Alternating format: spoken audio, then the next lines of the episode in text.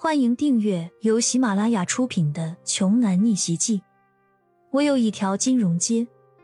作者：山楂冰糖，由丹丹在发呆和创作实验室的小伙伴们为你完美演绎。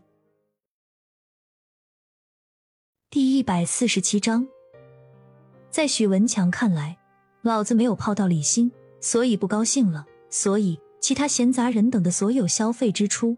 都应该由他们自己付钱。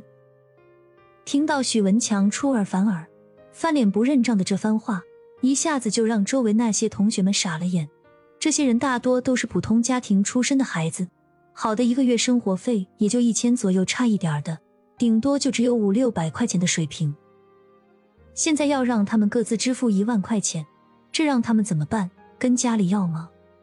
那还不得被自己的父母打断胳膊、打折了腿吗？有的同学听风就是雨，毫无分辨能力。随着许文强画风的方向，就果真把自己矛头直接对准了李欣。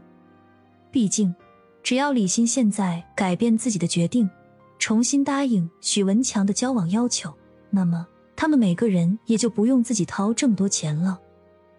都怪李欣那个贱人！没错，要不是他，强哥怎么会生气？怎么会不管我们呢？就是说呀，婊子配狗，天长地久。李欣真的是害死我们了，还清纯校花儿呢，分明就是一个下贱之极的烂货。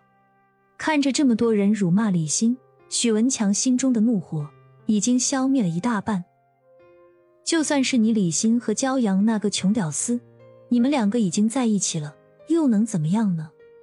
还不是被他许文强玩弄在股掌之间吗？睁大眼睛，好好看一看。只要我说一句话，就能让你们的名声顿时臭大街。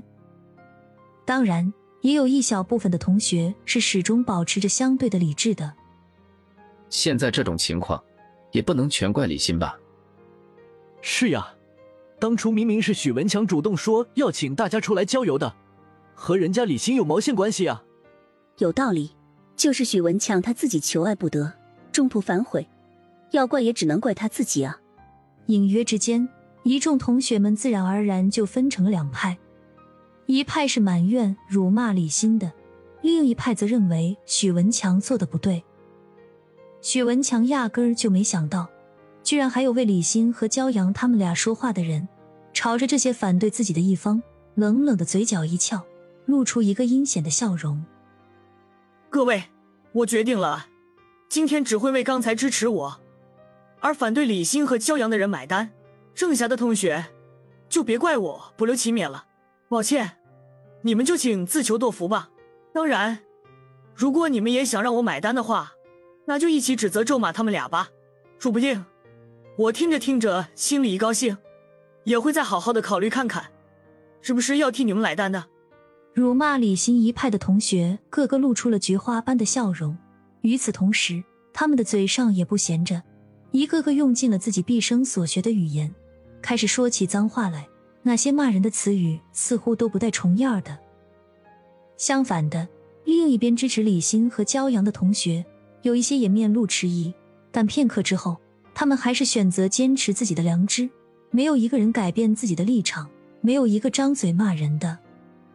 骄阳冷眼看着周围的同学，将那些辱骂者的面孔一一全都记住了，李欣这边早就被突如其来的幸福给冲昏了头脑，就算是他全身上下都长满了耳朵，也已经完全自动屏蔽掉了来自外界这一切的信息。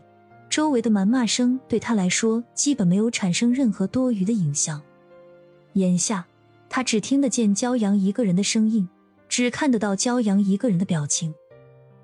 骄阳勾了勾手，示意着让一直待在角落里密切观察情况的周天浩过来。